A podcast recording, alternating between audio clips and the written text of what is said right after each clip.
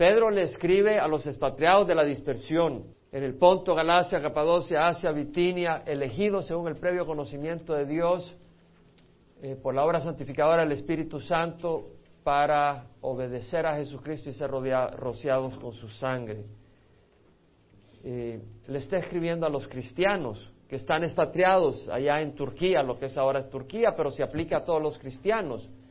Y, aclara que son aquellos a quienes Él le dice, pero vosotros venid a Él como a una piedra escogida, rechazada por los hombres, pero preciosa y escogida. En primera de Pedro 2, viniendo a Él como una piedra viva, desechada por los hombres, pero escogida y preciosa delante de Dios. A ellos, aquellos que han venido a Jesucristo, a ellos, aquellos que invita a venir a Jesucristo, a este les está, a ellos les está hablando. Dice, eh, como está escrito en la Escritura, pongo en Sion una piedra escogida, una preciosa piedra angular, y el que crea en él no será avergonzado. Es decir, le está escribiendo a aquellos que han puesto su fe en Jesucristo no denominaciones, no tradiciones, sino en Jesucristo. Aquel que crea en Él será no avergonzado. Todo el que crea en Él no será avergonzado. Y luego dice, eh, este precioso valor es para vosotros los que creéis, pero para los que no creen, la piedra que desecharon los constructores se ha convertido en piedra angular y en piedra de tropiezo y roca de escándalo ellos tropezaron porque fueron desobedientes a la palabra y para ellos estaban destinados. Entonces hace un contraste. Entonces esta epístola es para aquellos que son obedientes a la palabra. Esta carta es para aquellos que han puesto a Jesucristo, han venido a Jesucristo como la piedra de sus vidas. Y a ellos les dice, vosotros sois linaje escogido, real sacerdocio, nación santa, pueblo adquirido para posesión de Dios, a fin de que anunciéis las virtudes de aquel que os llamó de las tinieblas a su luz escogida es decir, a luz admirable. Está diciendo, vosotros sois un, pueblo, un linaje, una raza, un grupo con un Padre común que es el Padre celestial. linaje escogido, real sacerdocio, somos sacerdotes. Ese es nuestro llamado, somos sacerdotes, una nación santa, es decir, tenemos un gobierno espiritual, pueblo adquirido por la sangre de Jesucristo para posesión de Dios, a fin de que anunciemos las virtudes de aquel que nos llamó de las tinieblas a su luz admirable. Es decir, ¿cómo anunciamos sus virtudes? Virtudes, excelencia moral. Es decir, que declaremos, que mostremos una excelencia en nuestro carácter, que mostremos una excelencia en nuestro sentir hacia los demás, que mostremos una excelencia en nuestras acciones. Eso es, anunciemos las virtudes de aquel que nos llamó de las tinieblas a su luz admirable. De esa manera revelamos al Señor en este mundo. Jesucristo dijo, vosotros sois la luz del mundo. Una ciudad situada sobre un monte no se puede ocultar, ni se enciende una lámpara y se pone debajo de un almud, debajo de un cántaro, sino sobre el candelero e ilumina a todos los que están en la casa. Así brille vuestras obras delante de los hombres para que miren vuestras buenas acciones y glorifiquen a vuestro Padre que está en los cielos. Es decir, van a decir, mira estas acciones, mira este comportamiento, mira esta paciencia y van a glorificar a Dios. Mira esta diligencia, mira cómo es esta persona y van a glorificar a Dios. Eso es anunciar. Entonces Pedro empieza a dar una serie de maneras de cómo vamos a mostrar esas virtudes, esas excelencias. Dice, absteneos de las pasiones carnales que combaten contra el alma. Porque hay, hay constantemente una lucha en nosotros y tenemos que abstenernos. También habla mantener una conducta irreprochable, es decir, una conducta excelente, una conducta eh, hermosa, preciosa, recomendable, buena, genuina, aprobada. Y, y, Pedro sigue hablando de cómo vamos a mostrar esa conducta. Y una manera dice, someteos por causa del Señor a toda institución humana. Es decir, mostrando un carácter eh, no rebelde, sino un carácter eh, eh, bueno en, la, en, el gobierno, no, no, estar ahí peleando con las autoridades y siendo un, problema o, o, injuriando a las autoridades o deshonrándolas, pero sometiéndonos a la ley. Eso es lo que dice. Y luego dice, andad como libres, pero no use la libertad como pretexto para la maldad. Ah, yo soy cristiano, yo soy libre, yo no me someto a nada, al contrario. Jesucristo mostró un ejemplo de humildad y sometimiento, aún a la ley, sobre todo a la ley, pero él era libre. Dice, someteos a la ley. Y luego, no quiere decir que somos esclavos de la ley, porque somos libres en Cristo Jesús, pero somos libres para hacer el bien, no para hacer el mal, no use la libertad como pretexto para la maldad. Y luego dice en el versículo 18, está sujeto a vuestros amos, con todo respeto, no solo a los que son buenos y amables, sino a los que son insoportables, a los que son difíciles, a los que son ingratos, que, que son irrazonables, que son ásperos. Someteos por causa del Señor. Y, y, dice, ¿qué mérito hay si cuando pecáis y sois tratados con severidad, lo soportáis con paciencia? Pero cuando hacéis lo bueno, sufrís por ello y lo soportáis con paciencia, esto haya gracia delante con Dios, porque para este propósito habéis sido llamados. Hemos sido llamados para soportar con paciencia cuando somos tratados mal, al pesar de hacer el bien. Porque Cristo nos dejó el ejemplo para que sigamos sus pisadas, el cual no se le halló pecado alguno, ni se le halló eh, eh, en su boca engaño. Y cuando le ultrajaban, no respondía ultrajando. Y cuando padecía, eh, dice, no amenazaba, sino que se encomendaba a aquel que juzga con justicia. Entonces, todo esto es muy importante para estudiar Primera Pedro 3 del 1 al 7. Nos está diciendo de que Pedro, Pedro nos está diciendo que el Señor Jesús cuando lo ultrajaban no ultrajaba. Entonces cuando estás en el trabajo, cuando estás en, el, en, la, ciudad, el Señor nos dice cuando te ultrajen, no ultrajes. Y cuando eh, eh, padeces, no amenaces. Pero ¿quién de nosotros la ha regado ahí? Pues yo digo que ya le hemos regado, pero el Señor dice no debe ser así. Esa no es la manera de mostrar las virtudes de aquel que os llamó de las tinieblas a su luz admirable, porque Jesús demostró otro ejemplo. Entonces cuando dije, ¿quién la regó? Pero ya con el entendimiento de que no es para seguirla regando, porque el Señor nos ha dado su espíritu para ser distinto. Y si no ha habido cambio en tu vida, pregúntate si el Espíritu de Dios está en tu corazón, porque cuando uno viene al Señor tiene que haber un cambio. Y ya no podemos estar ahí insultando a medio mundo y siendo rebeldes y, y, y, y haciendo problema porque no estamos mostrando el carácter de Cristo. Ahora, viene y, aquí habla a los, habla, mantener esa conducta irreprochable, excelente, y le habla a los esposos. Y dice, asimismo vosotras mujeres están sujetas, es decir, someteos a vuestros maridos, de, de, modo que si alguno de ellos son desobedientes a la palabra, puedan ser ganados sin palabra alguna por la conducta de sus mujeres. Le está diciendo, someteos a tus maridos, aunque sean incrédulos. Es decir, no digas, este es un incrédulo, mejor veo cómo me deshago de él. No, someteos, aún aquellos que son desobedientes a la palabra, para que por tu testimonio ellos vengan al Señor. Ahora una persona desobediente a la palabra es alguien que dice, bueno, yo, yo no, tal vez es un idólatra, porque el mismo Señor Jesucristo dice que tiene asociación la justicia con la injusticia. Si no conoce al Señor esa persona hay injusticia no ha sido bañada por la sangre de Cristo, es un injusto. Y además es un idólatra porque no adora a Dios en espíritu y verdad, entonces tiene otros ídolos. El ídolo puede ser el, sí mismo, puede ser el dinero, pueden ser imágenes. Eh, y dice, bueno, aunque sea idólatra, aunque no sea un creyente, eh, trata de mostrar un testimonio con tu vida, con tu conducta, una conducta irreprochable, excelente, para ganarlo sin palabra alguna, al observar vuestra conducta casta y respetuosa, es decir, muéstrale respeto, así como le dice a los siervos que, sean, que se sometan a sus amos con todo respeto, aun aquellos que son inaguantables, le dice a las esposas, está sujeta a vuestros maridos, eh, y para que ellos sean ganados al ver vuestra conducta casta y respetuosa. Ahora, Dice, y que vuestro adorno no sea externo, peinados, ostentosos, joyas de oro, vestidos lujosos. Esa no es la traducción literal. Una, buena, una mejor traducción es que vuestro adorno no sea externo, eh, pelo con trenzas. Esa es la traducción literal. Joyas de oro o ropa. O sea, eh, Pedro no está prohibiendo que uses joyas de oro, pero puedes usar de plata. Pedro no está prohibiendo que uses pelo con trenza, porque tampoco está prohibiendo que uses ropa, ya lo hicimos, ya hicimos este estudio la vez pasada. Entonces mucha gente en Latinoamérica como no ha entendido la traducción literal de esto en el griego, dice, ves, no puedo usar joyas. Pero también dice, no use ropa.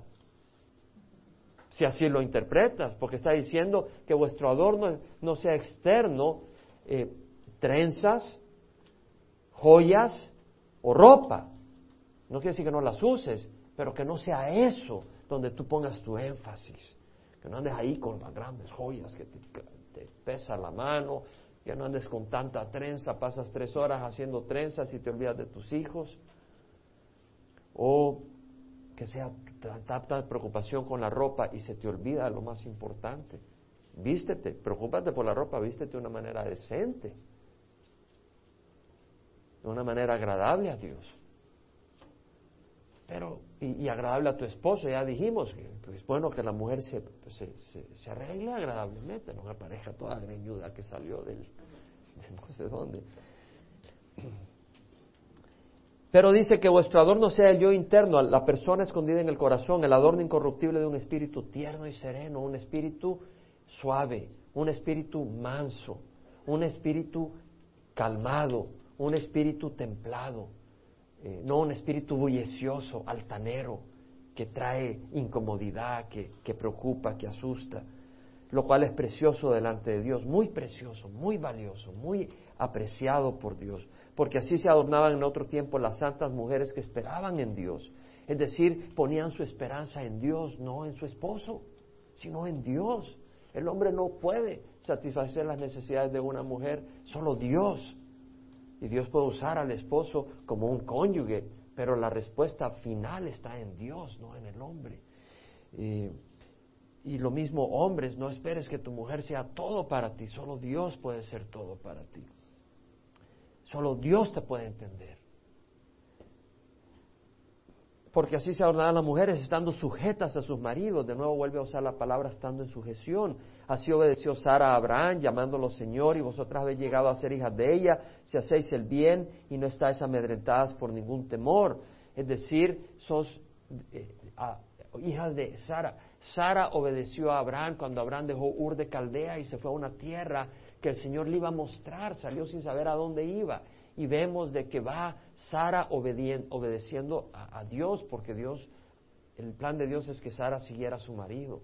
Y vemos que ella no, no cae víctima del temor, ¿y a dónde vamos a ir? ¿Y quién va a proveer? ¿Y cómo vamos a hacer? Abraham dice, hey, Dios me envía, vamos, no sé a dónde, pero salgamos. Tenemos que dejar a la familia, sí. Tenemos que dejar nuestra tierra, sí. Tenemos que dejar estas cosas, sí. Tenemos que dejar estos ídolos, sí. Vamos. Y si tú eres mi esposa, sígueme. Y la esposa siguió. Y dice, tú debes de ser hija de Sara, en el sentido de una mujer que sigue a su marido. dice, bueno, pero si mi marido es un cabeza dura y, y si va para el otro lado y va para aquí, va para allá, pues tú obedece. Y al obedecer, siempre que no te lleve a robar el banco, no estamos hablando de eso, pero tú obedece porque al obedecer estás obedeciendo a Dios. Y al obedecer a Dios, Dios te va a proteger y no tienes por qué temer. Pero luego le habla a los... Y bueno, dice, si hacéis el bien, llegas a ser hija de Sara si hacéis el bien y no estáis amedrentada por ningún temor. No sean víctimas del, del miedo, pero sean valientes en Cristo. Tengan paz en Cristo. Y vosotros, maridos, igualmente convivid de manera comprensiva, es decir, con entendimiento de, vuestras mujeres. Convivir es cohabitar con vuestras mujeres. Ya no es yo voy a ir a jugar fútbol o, bueno, claro, vamos a jugar fútbol, pero el énfasis es que el marido busque esa comunión con su esposa, cohabitar con su esposa. La palabra cohabitar habla también de intimidad, es el sentido. Eh, guardar esa intimidad y esa amistad especial con su esposa, que es un regalo de Dios, es un regalo de Dios ahora dice, eh, con entendimiento, como con un vaso más frágil. ¿Qué quiere decir? Entendiendo que la mujer es más frágil, no espiritualmente, pero físicamente.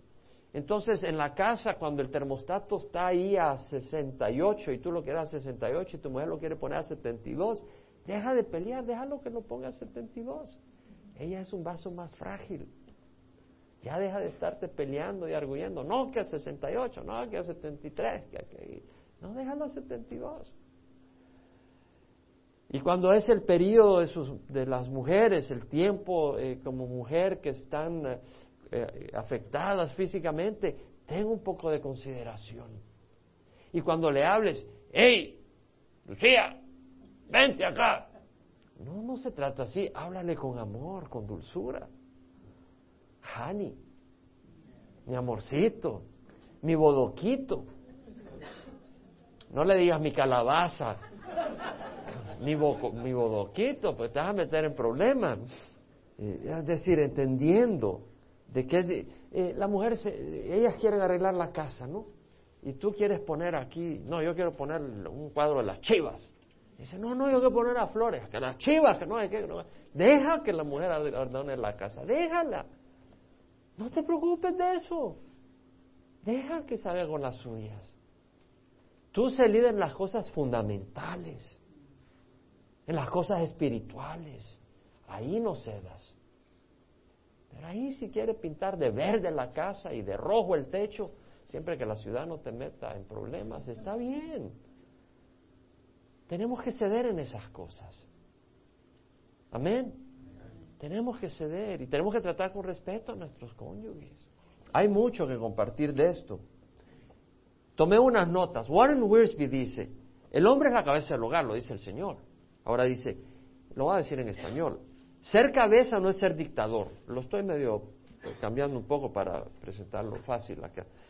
Eh, sino que ejercer la autoridad divina bajo la dirección de Jesucristo.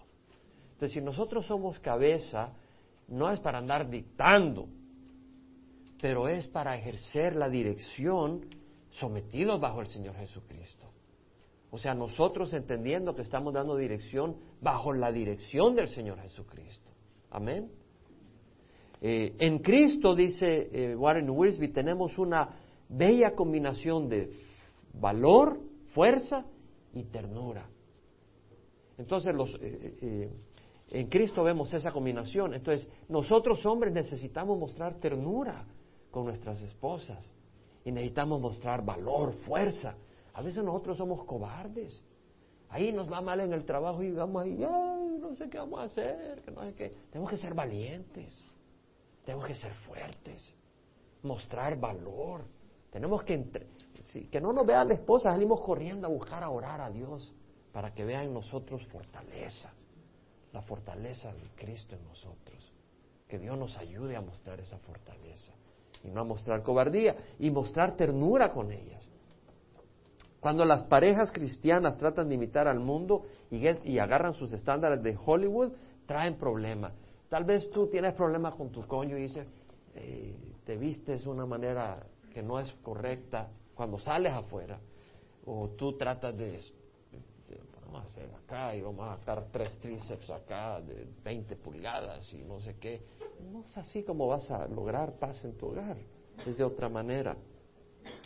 Sujeción no quiere decir que la esposa es inferior al esposo. Algunas personas dicen, sujétate. Eso no es así la cosa. Sujeción no quiere decir que la esposa es menor que el esposo. Uh, J. Vernon McGee dice, la esposa creyente, sin embargo, que se sujeta a Cristo y a su esposo y que cultiva un espíritu tierno y sereno, no tiene por qué tener miedo.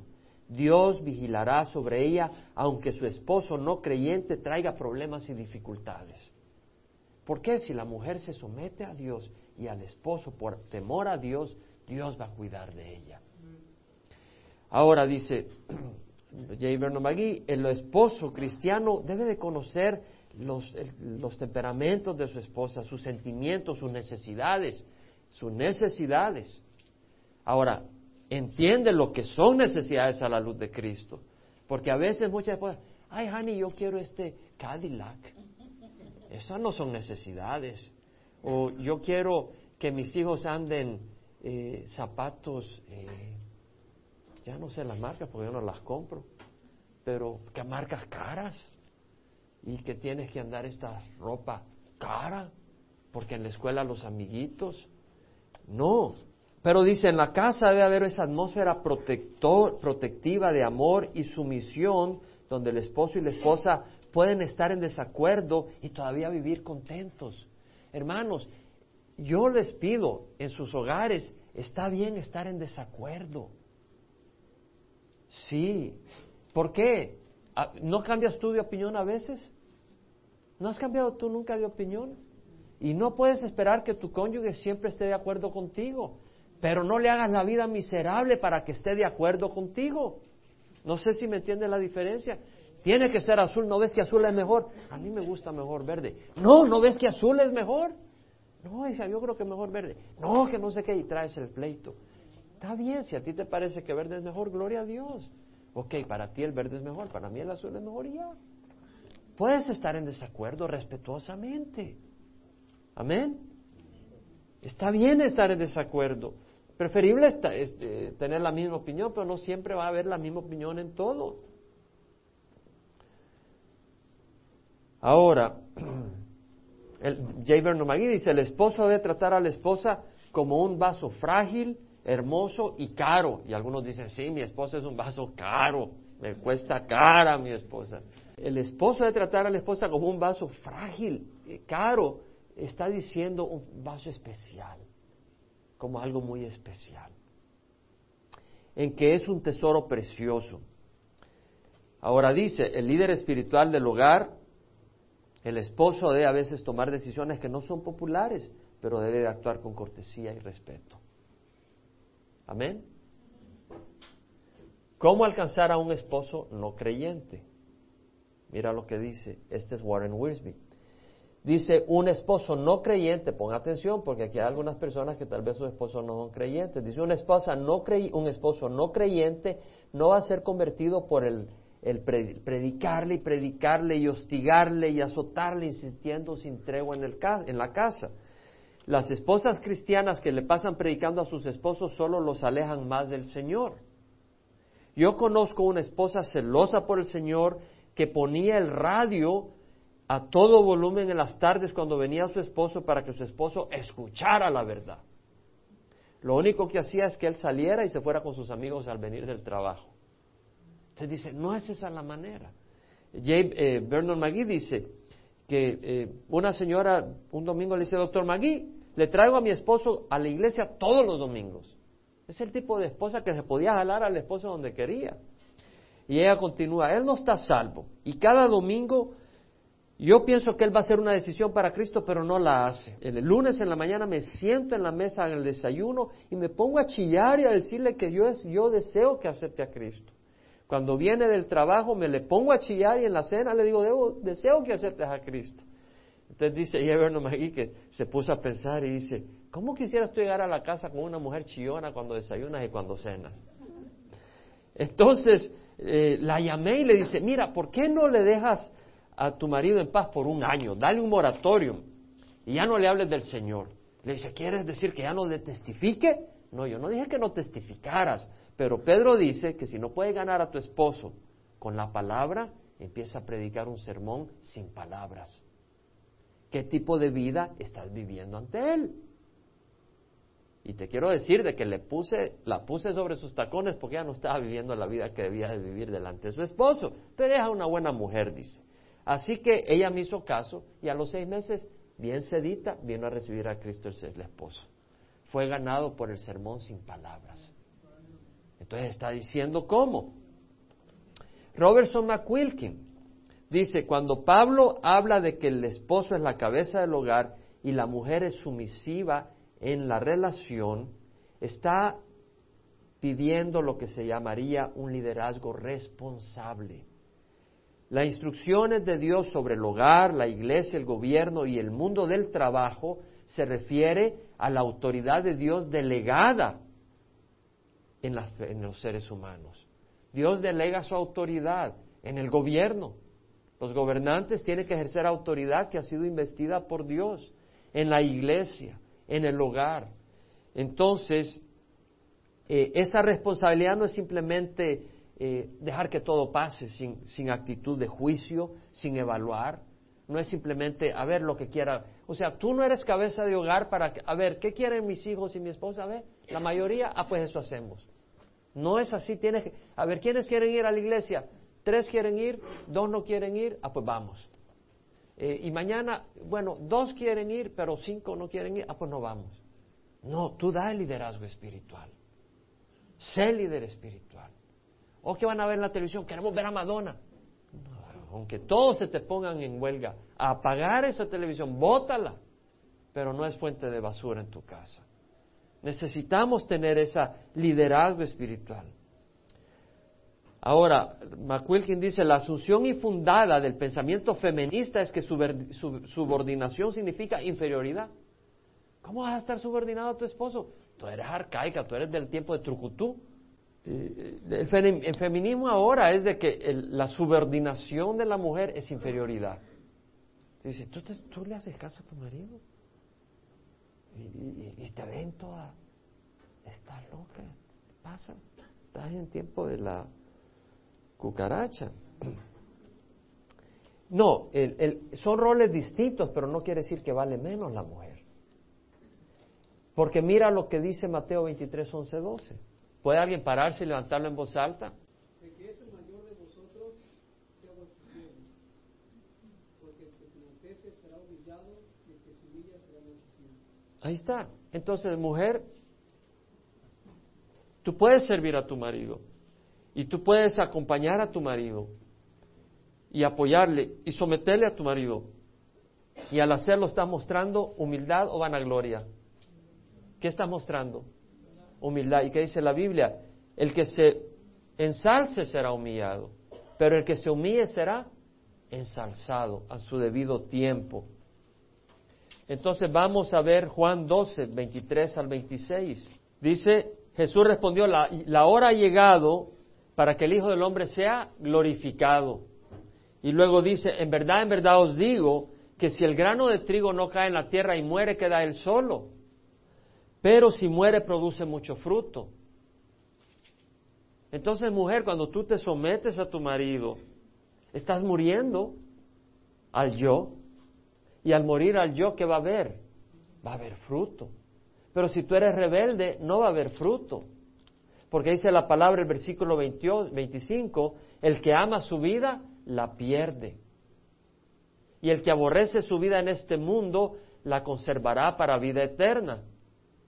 Entonces, eh, tú cuando te sometes, eh, estás mostrando honor a la palabra de Dios. Estás mostrando que estás poniendo a Dios por encima de todo. Y el que aborrece su vida en este mundo, la conservará para vida eterna. Ahora, al hacer eso, ¿a quién estás sirviendo? A Dios. Entonces dice la palabra, si alguno me sirve, que me siga. ¿A dónde vas a seguir a Jesús? Al oír su voz, seguir su voz. Si alguno me sigue, si alguno me sirve, que me siga. Y a donde está mi siervo, ahí estoy yo. Más bien dicho, donde yo estoy, ahí también estará mi servidor. Y si alguno me sirve, el Padre lo honrará. Entonces, ¿a dónde está el Señor? El Señor está donde está su voz. Es decir, eh, las ovejas siguen al pastor. ¿Cómo lo pueden seguir? Porque donde va su voz, ahí va el pastor. Entonces, si tú oyes la palabra del Señor y lo que te dice, entonces, y tú eh, oyes y sigues, ahí estás tú con Dios. Entonces dice, si alguno me sirve, el Padre lo honrará. Entonces, mujer, Dios te va a honrar si tú tomas tu posición, tu rol. Y hombre, Dios te va a honrar si tú tomas tu rol que es de amar a su esposa. Y vamos a leer un poco otros versículos. Génesis 2, versículo 18. Jehová Dios dijo, no es bueno que el hombre esté solo, le haré una ayuda idónea. La palabra es una ayuda, un complemento. No es, no es bueno que el hombre esté solo, le voy a hacer un complemento, le voy a hacer una pareja. Y el Señor Dios formó de la tierra todo animal del campo y toda ave del cielo y la trajo al hombre para ver cómo lo llamaría. Y como el hombre llamó a cada viviente, ese fue su nombre. Bueno, entonces el Señor Dios en el versículo 21, bueno, el, versículo 20 dice, y el hombre puso nombre a todo ganado y a las aves del cielo y a toda bestia del campo, mas para Adán no se encontró una ayuda que fuera idónea para él. Entonces, Adán estaba sin ayuda, estaba solo, tenía comunión con Dios, pero, pero fue hecho incompleto. Su plenitud está en Cristo, en Dios, pero físicamente, fisiológicamente había sido hecho incompleto.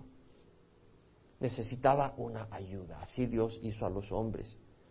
Entonces el Señor Dios hizo caer un sueño profundo sobre el hombre y éste se durmió y Dios tomó una de sus costillas y cerró la carne en su lugar. Y de la costilla que Jehová Dios había tomado del hombre formó una mujer y la trajo al hombre. Formó a una mujer del mismo hombre. No la hizo del polvo para mostrar una intimidad muy especial entre la mujer y el hombre. Una relación muy especial. Y el hombre dijo, este es ahora hueso de mis huesos y carne de mi carne, ella será llamada mujer. Ishi, hombre es Ish, mujer es Isha, perdón. Ella será llamada mujer porque el hombre Ish, el varón, varón, fue tomada. Por tanto, el hombre dejará a su padre y a su madre y se unirá a su mujer y serán una sola carne. Y estaban ambos desnudos, el hombre y su mujer, y no se avergonzaban. Vemos acá una cosa, que la mujer fue creada para complementar al hombre. El hombre no fue creado para complementar a la mujer. Claro, son un complemento. Fueron, son un complemento, pero el hombre no fue creado para ayudar a la mujer. Dios no creó a la mujer y luego dijo, voy a hacer un hombre para que le ayude a ella. Dios creó al hombre y dijo, voy a crear una mujer para que sea su ayuda ideal, idónea. Dios pone un llamado al hombre y a la mujer para que complemente al hombre a llevar a cabo ese llamado. Eso dice, eh, de hecho, la nueva versión de King James dice, I will make him a helper comparable to him. Le voy a hacer un ayudante comparable a él. La New Living Translation le voy a hacer una compañera que le va a ayudar a él.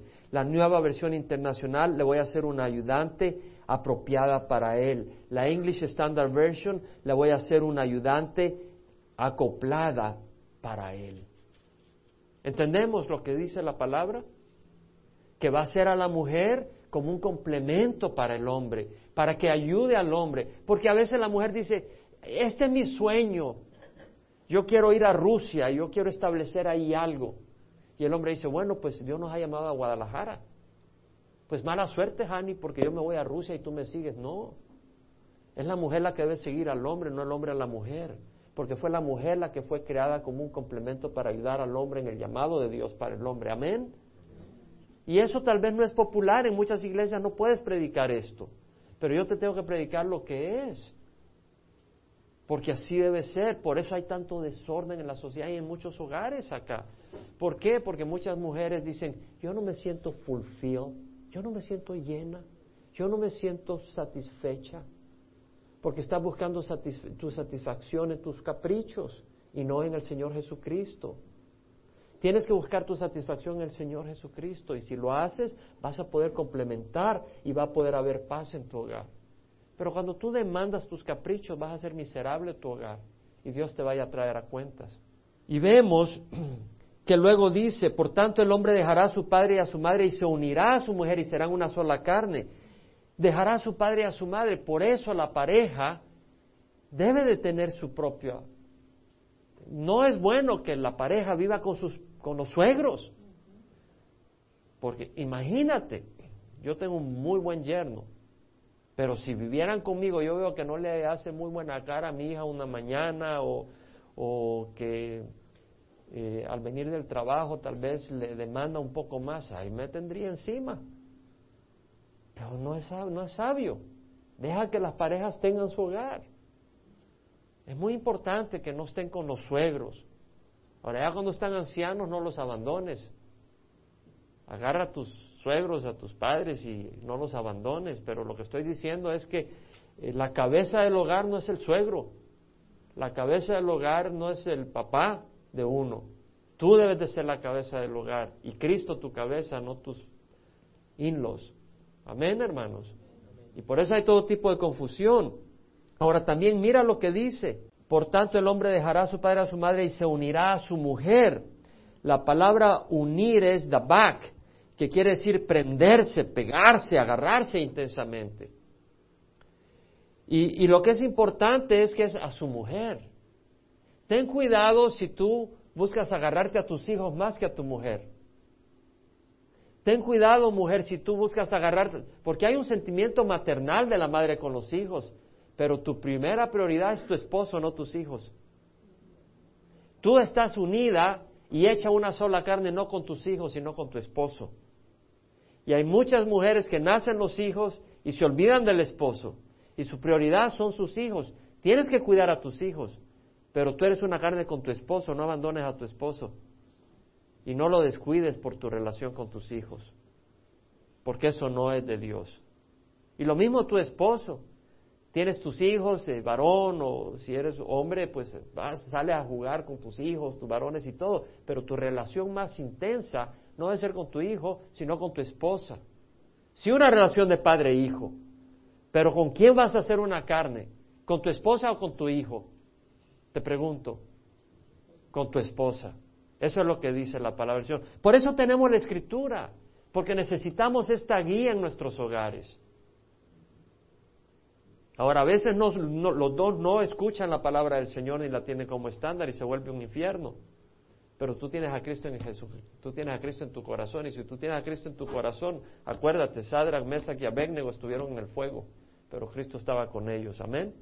Ahora, vamos al capítulo 3, de, versículo 1 al 6, vemos que la serpiente era más astuta que cualquiera de los animales del campo que Jehová Dios había hecho. Y dijo a la mujer, con que Dios os ha dicho no comeréis de ningún árbol del, del huerto. La mujer le respondió, del fruto de los árboles podemos comer, pero el fruto del árbol que esté en medio del huerto, Dios ha dicho no comeréis de él, ni lo tocaréis para que no muráis. La serpiente le dijo a la mujer, ciertamente no moriréis.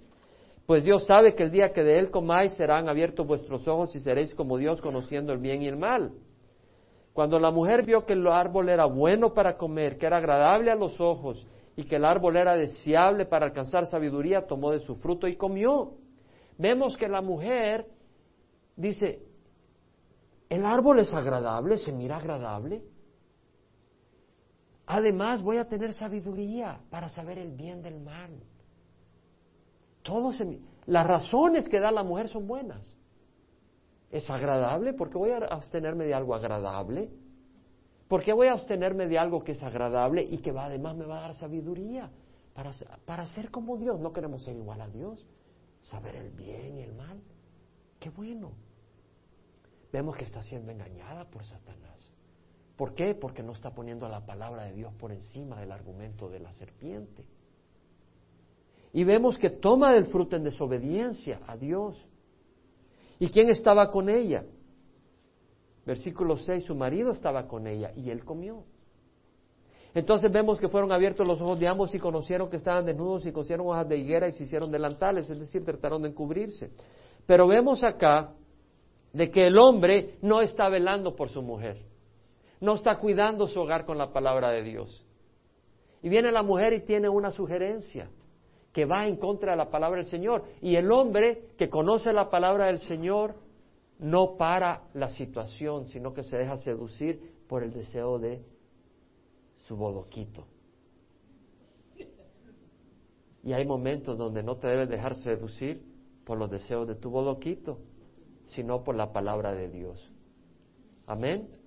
Y acá lo vemos. Entonces vemos en el versículo 8, que el Señor Dios se paseaba en el huerto en el fresco del día y el hombre y la mujer se escondieron de la presencia de Jehová. Y el Señor llamó al hombre y le dijo, ¿dónde estás? Y respondió, te oí en el huerto y tuve miedo porque estaba desnudo y me escondí. Y Dios le dijo, ¿quién te ha hecho saber que estabas desnudo? ¿Has comido del árbol que te mandé que no comieras? Y el hombre respondió, la mujer que tú me diste por compañera me dio el árbol y yo comí. Hombre, no le eches culpa a tu mujer. Tú tienes dirección espiritual de tu hogar. No le eches la culpa a tu mujer si tu hogar toma decisiones equivocadas espiritualmente, porque tú tienes que tomar las decisiones correctas. Amén. Y tienes que, y tienes que rendir cuenta ante Dios. Aquí Adán le echó la culpa a su mujer. Tú no puedes decir, es que mi mujer no quería ir a la iglesia conmigo y me terminé enfriando y dejé de seguir al Señor. No, Dios te va a traer a cuentas. Amén.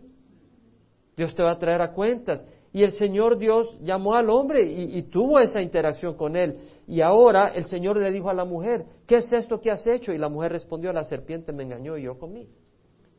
Vemos que ¿cuál, la cabeza de ¿cuál era la cabeza de la mujer? El hombre. Pero ¿a quién le tuvo que dar cuentas también la mujer? A Dios. Un día, mujer, aunque tu cabeza en el mundo es el hombre y la cabeza del hombre es Dios, un día tú vas a tener que dar cuentas a Dios de tu actuar. Si es agradable o no es agradable a Dios. ¿Cuál fue el precio de desobedecer la palabra del Señor? En Génesis 3, del 14 al 16, vemos de que Dios trae maldición sobre los animales del campo, eh, pone enemistad entre Satanás y la mujer, por supuesto, y, habla del, del, Mesías que vendría, habla de que multiplicará los dolores del parto, versículo 16, con dolor darás a luz a los hijos y con todo tu deseo será para tu marido y él tendrá dominio sobre ti.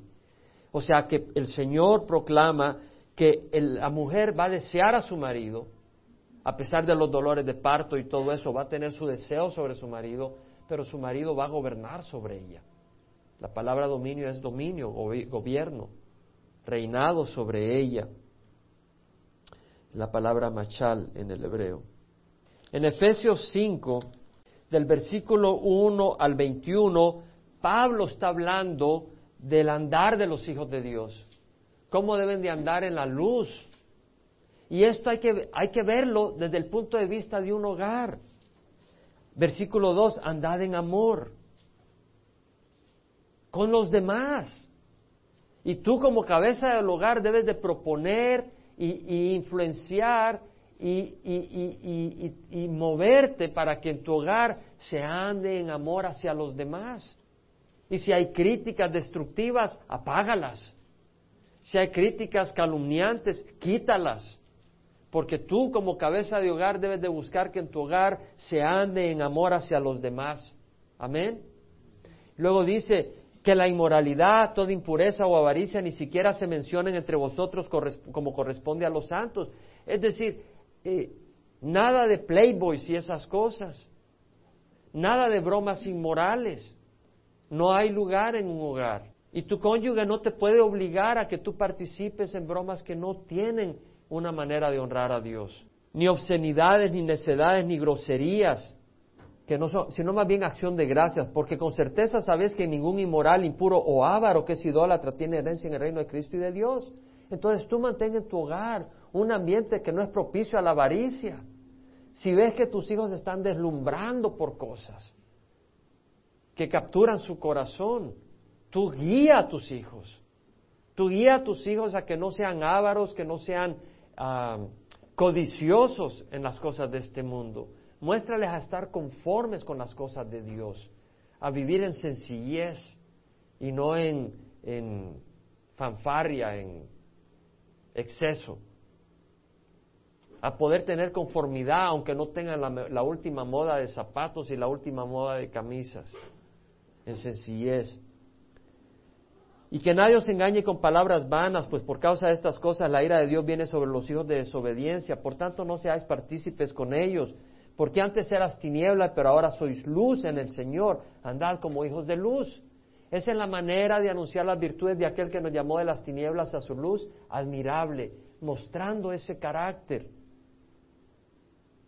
Porque el fruto de la luz consiste en toda bondad, justicia y verdad examinando qué es lo que agrada al Señor. No participéis en las obras estériles de las tinieblas, sino más bien desenmascaradlas. Versículo 15, tened cuidado como andáis, no como insensatos, sino como sabios, aprovechando bien el tiempo porque los días son malos. Aprovecha el tiempo. Como cabeza de hogar, asegúrate que en tu hogar se aprovecha el tiempo, que tus hijos aprovechan el tiempo.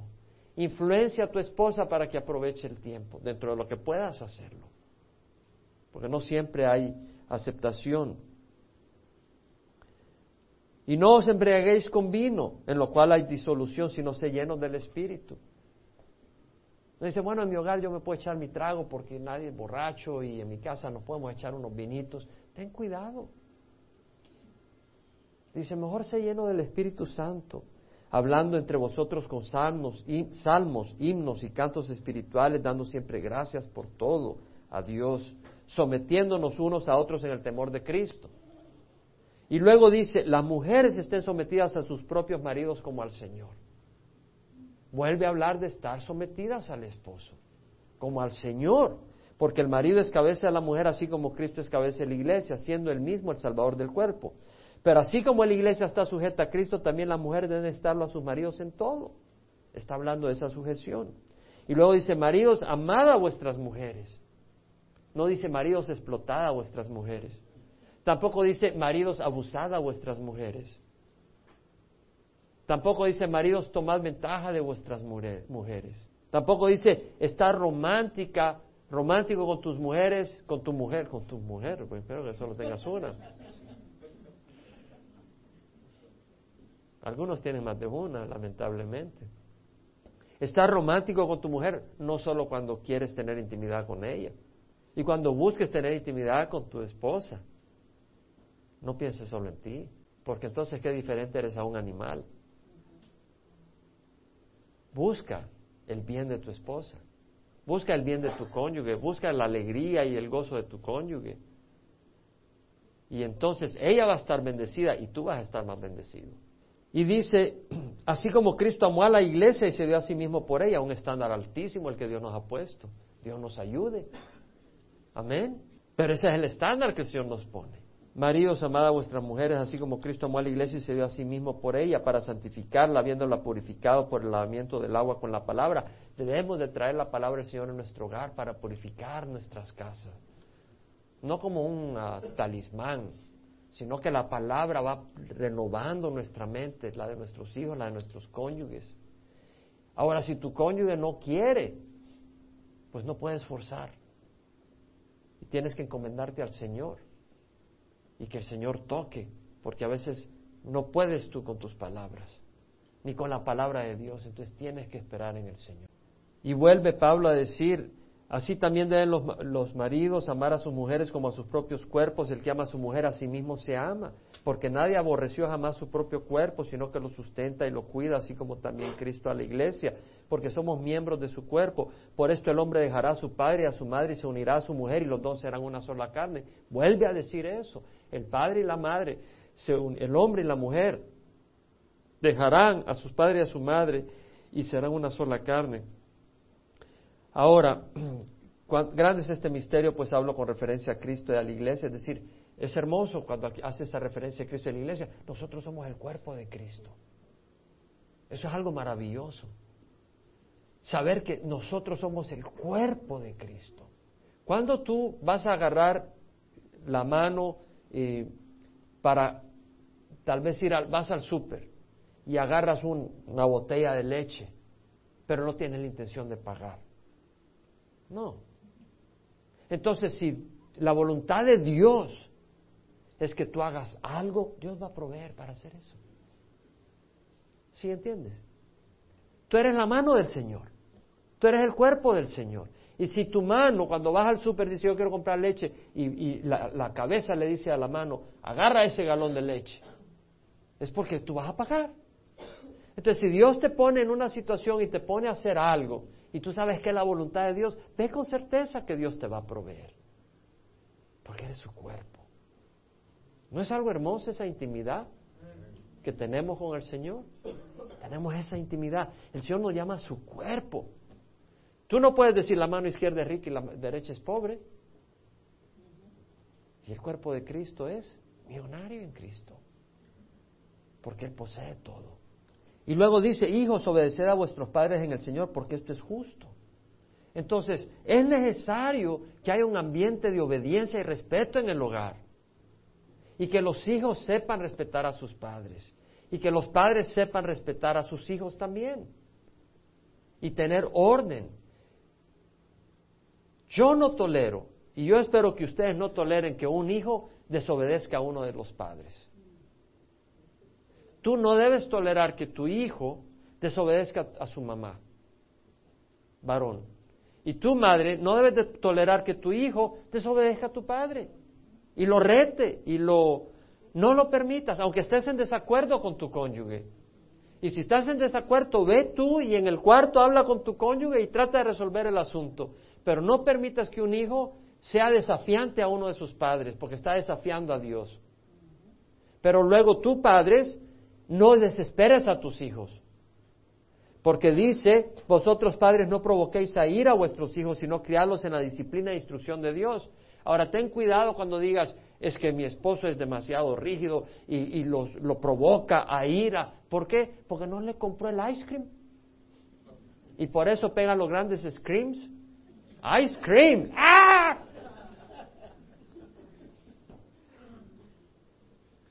Es decir, eso no, o sea, porque, o sea, a veces los niños pegan los grandes gritos y se tiran al suelo y patalean y todo. Dales una buena nalgada. A mí me funcionó. A mí y con mis hijos. Una, dale una buena nalgada una vez y no lo vuelven a hacer. Nadie es tonto que quiere que le... Una buena nalgada. Yo no digo que los abuses físicamente. Pero puedes dar una buena nalgada. Así dice, te voy a pegar. ¿Cómo no vas a estar así todo el tiempo hasta que a los 20 años? Y cuando llegue a cierta edad ya no los toques físicamente. Cuando una niña llega a los 12 años ya no la toques físicamente. A los 11 no la toques, no le pongas la mano. Eso ya es un abuso físico. Ya es una jovencita. Y a un varón de 13 años no va a decir, bueno, te va a dar una nalgada. No, si a los 13 años no le pudiste físicamente, ya no vas a poder, te van a pegar a ti, ya están más grandes. Son, son cosas prácticas, hermanos, pero son necesarias. Son necesarias. No hay que provocar a los hijos. No empiezas ahí, lo empiezas a provocar así como con un palito que agarras al perro y lo empiezas ahí. Y empiezas a tu hijo que lo empieza, sabes que no le gusta algo y lo empiezas a ver, a ver hasta dónde. Quiere mostrar que tú estás en control. Eso no es de Dios. Eso no es de Dios. Ni siquiera a los animales trates así. Mucho menos a tus hijos. Primera Corintios 7. En cuanto a las cosas de lo que me escribiste, bueno es para el hombre no tocar mujer. Es decir, ¿por qué estaba hablando Pablo de esto? Bueno, realmente eran situaciones difíciles en Corintio, había mucha inmoralidad y además eh, el matrimonio no es fácil. Y Pablo dice, bueno, no es bueno para el hombre. Además, eh, había persecución y pues tú te casas y luego empiezan a haber una cantidad de serie de problemas por el ambiente donde vivían. Pero dice Pablo, no obstante, por razón de las inmoralidades, que cada uno tenga su propia mujer y cada uno tenga su propio marido. Es decir, dice, bueno, la verdad es mejor que te dediques a Dios, está diciendo Pablo, porque al fin y al cabo somos creados para Dios y aquí solo estamos de pasada. Pero eh, si eh, en la carne te sientes débil, mejor ten tu propio cónyuge, dice que el marido cumpla su deber para con su mujer e igualmente la mujer lo cumpla con el marido. Está hablando de intimidad. La mujer no tiene autoridad sobre su propio cuerpo, sino el marido. Eso no es motivo para abusar, eso no es motivo para denigrar, eso no es motivo para obligar, pero lo que está diciendo es el hombre eh, debe de ofrecer su cuerpo para bendecir a su esposa y la esposa para bendecir a su esposo, pero no para denigrar o para eh, manipular a la persona. No es para manipular. Tú no puedes obligar a tu cónyuge a hacer algo que afecta su conciencia. ¿Sí me explico?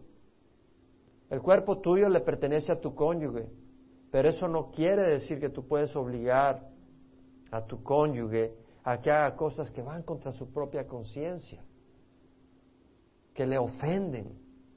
La mujer no tiene autoridad sobre su propio cuerpo sino el marido, y asimismo el marido no tiene autoridad sobre su propio cuerpo sino la mujer. No os privéis el uno al otro, excepto de común acuerdo y por cierto tiempo para dedicaros a la oración. Volveo después a juntaros a fin de que Satanás no os tiente por causa de vuestra falta de dominio. Es decir, la mujer dice, yo soy muy espiritual, me voy a poner a, a ayunar por seis meses. Vas a perder a tu marido. Es lo que está diciendo Pablo. Dice, eh, un momento, eh, está bien si se ponen de acuerdo y quieren orar y quieren abstenerse de intimidad por un tiempo, pero no por un tiempo demasiado largo, porque puedes provocar que tu marido o, o tu mujer se sienta débil y caiga en fornicación, en adulterio. ¿Entendemos, hermanos? ¿Amén o no? Es muy importante, son consejos de la palabra del Señor, hermanos. Ahora dice esto, digo por vía de concesión, no como, no, no como una orden. Sin embargo, yo desearía que todos los hombres fueran como yo. Aquí hay mucho, hermano. Esto solo estamos tocando unas cosas. Pero estudien y penetren en estas cosas. Yo desearía que todos los hombres fueran como yo, no obstante, cada cual ha recibido de Dios su propio don, uno de esta manera y otro de aquella. Es decir, Pablo no tenía esposa. Algunos dicen que la, había la esposa lo había dejado cuando él se convirtió, pero no tenemos una confirmación categórica que podamos decir eso. Pero sabemos que él en algún tiempo estuvo casado porque fue miembro del Sanedrín. No podía ser miembro del Sanedrín si no tuviera esposa. Entonces es posible que él estuvo casado y la mujer le dio la espalda cuando él se dedicó a servir a Dios. Es una posibilidad. Pero el punto es, Pablo dice, yo tengo este don. ¿Cuál es el don? De que él puede servir a Dios sin necesidad de tener una esposa. Entonces dice, si tú tienes ese don, úsalo para la gloria de Dios.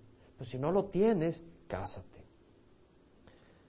Por eso dice a los solteros y a las viudas digo que es bueno para ellos si se quedan como yo, pero si carecen de dominio propio, cásense que es mejor casarse que quemarse. Es decir, es mejor que te cases a que estés eh, pensando constantemente que quieres tener un cónyuge. Mejor cásate. Ahora dice, a los casados instruyo no yo, sino el Señor, que la mujer no debe dejar al marido. Aquí le está hablando a la iglesia. Y cuando dice no yo, sino el Señor, es porque el Señor dio instrucciones sobre eso, de que el hombre y la mujer no se deben de divorciar.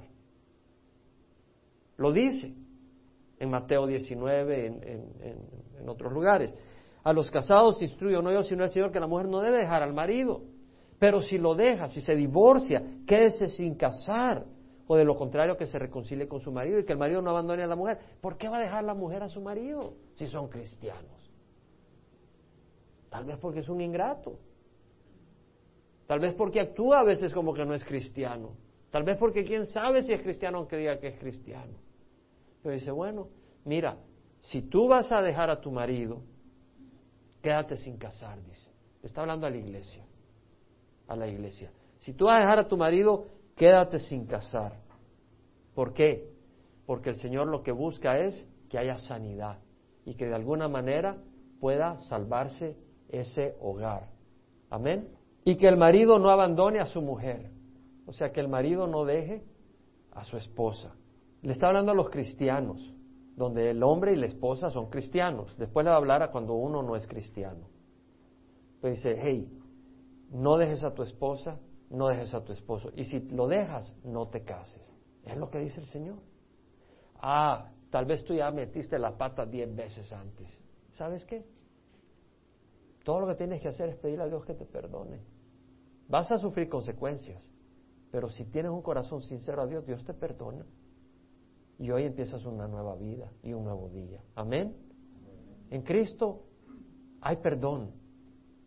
Pero aquí ya le está hablando a la pareja cristiana y le dice, mira, si tú, bueno, es que, eh, ¿por qué vas a dejar a tu cónyuge? Me pregunto yo, si los dos son cristianos, ¿por qué vas a dejar a tu cónyuge? No es que ya, ya mi esposa, eh, yo no, yo ahora quiero una esposa alemana. Quiero aprender alemán. No, es así la cosa. Porque el hombre puede usar cualquier tontería para justificar sus tonterías. Y la mujer también. Dice, hey, ¿y no, no las pasiones carnales combaten contra el alma? ¿Cierto? Quiere decir de que el hombre puede ser guiado por las pasiones, las pasiones carnales. Pero el que está guiado por la carne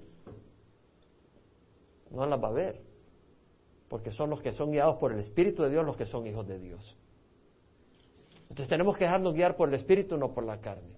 Ahora, pero a los demás, digo yo, no el Señor, el Señor no dio instrucciones claras, no dio directamente instrucciones de no divorciar fuera, fuera del pueblo de Dios, pero acá dice a los demás, digo, yo, no el Señor, pero él habla con autoridad espiritual, que si un hermano tiene una mujer que no es creyente y ella consciente en vivir con él, no la abandone un momento.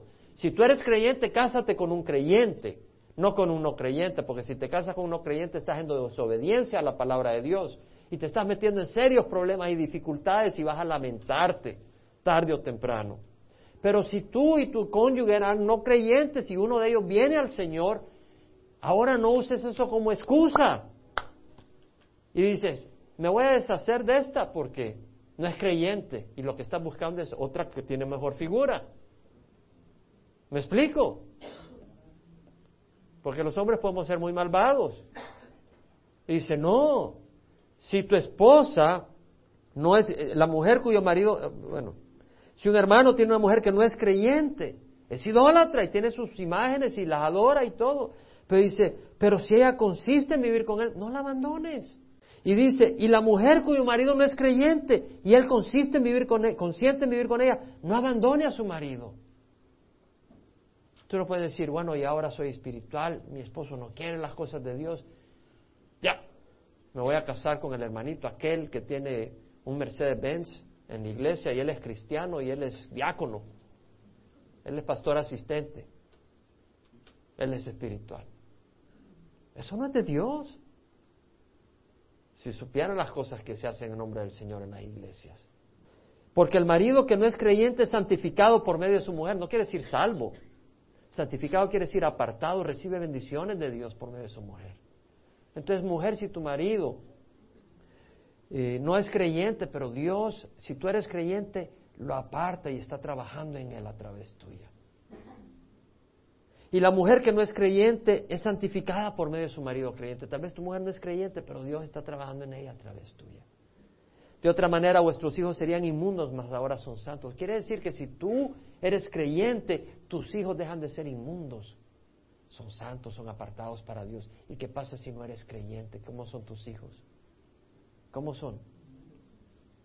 Wow. ¿Quién lo dice? El Señor.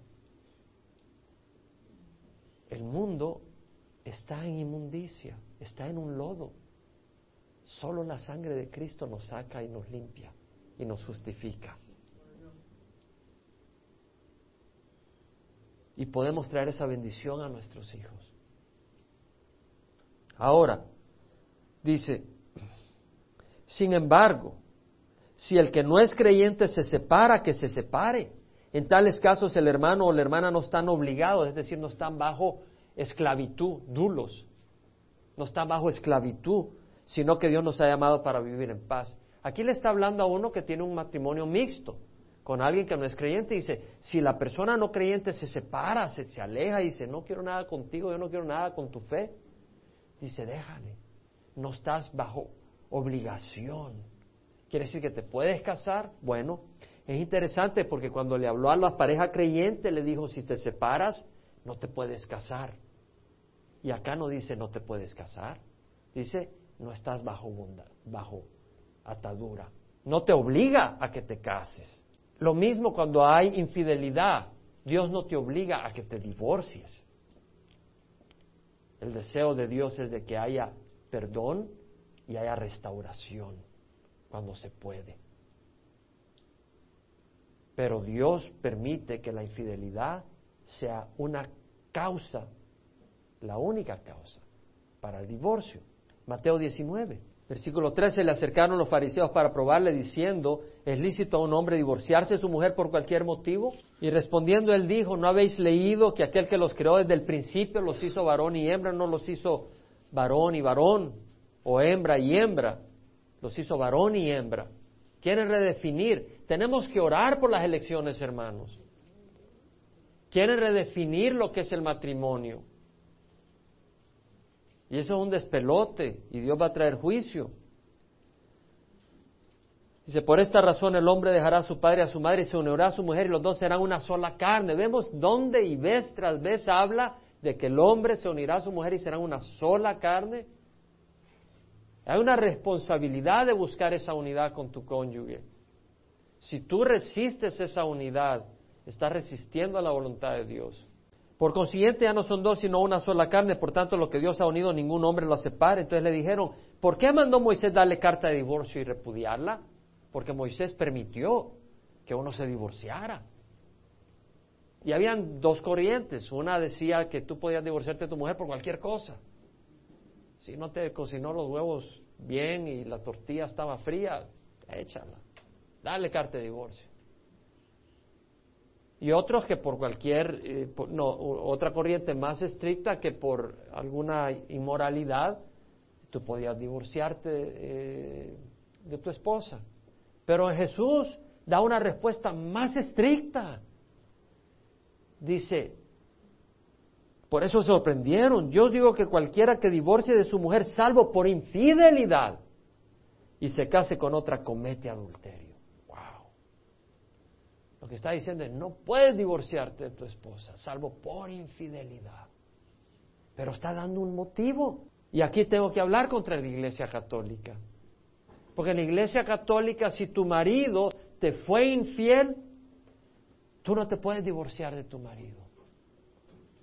No te puedes divorciar de tu marido. Y luego tienes que hacer una aplicación con la iglesia. Y te cuesta, hace 20 años te costaba 700 dólares. Estoy hablando en serio. Yo sé de eso. Tenías que hacer una aplicación y pagar 700 dólares. Y te duraban años para hacer el proceso de divorcio. Y, lo podías hacer si tenías cuello con, con la curia, con, con el liderazgo de la iglesia. Dios va a juzgar eso seriamente. Dios va a juzgar eso seriamente. El Señor ha, ha, dado claridad que por infidelidad está bien. No que está bien, pero que Dios lo permite. Y no tienes que ir con un proceso y sacar 700 dólares ahora a saber cuánto cobrarán, 1.500, 2.000 dólares. Dios va a juzgar toda esa basura, hermanos los discípulos dijeron, si así es la relación del hombre con su mujer, no conviene casarse. Decir, wow, si, yo no puedo divorciar de mi mujer excepto por infidelidad, mejor no me caso porque entonces ahora mi mujer me va a tener así, porque yo no, pues sabe que no me puedo divorciar así nomás.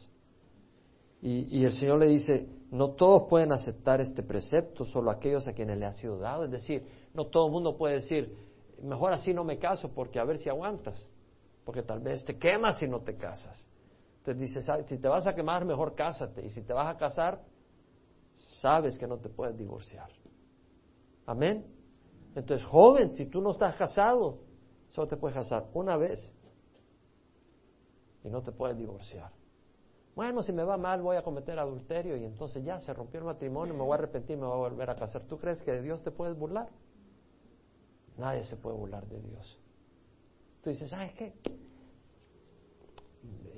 Voy a cometer adulterio. Y, ya después, y te mueres. Estás cometiendo adulterio y ahí te mueres. Y al infierno te vas. El infierno es serio. Yo hablaba con alguien que le ha hablado del Señor y con cariño. Y, y esta vez le hablé del infierno de nuevo. Y se asustó. Y yo gloria al Señor. Gloria a Dios, estaba asustado bien asustado. Dije, gloria a Dios. Si usted quiere ir al infierno es decisión tuya. Pero ya no, yo no estoy bromeando contigo, le digo. Tú, vas para el infierno.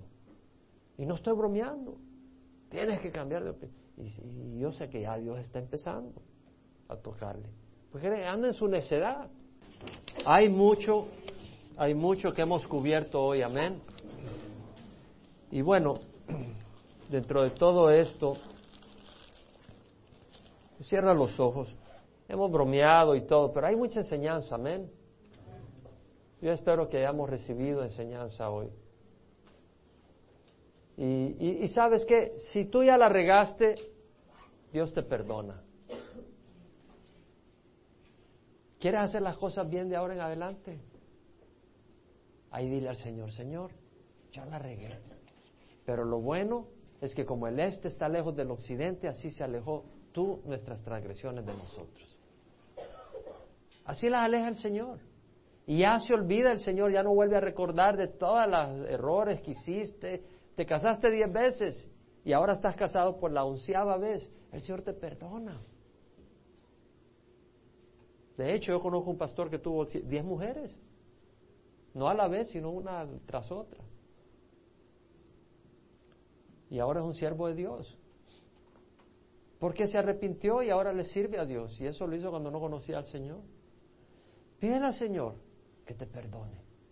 Si has hecho cosas que no debiste en tu relación como padre, como esposo, como esposa, y pidámosle al Señor que nos ayude.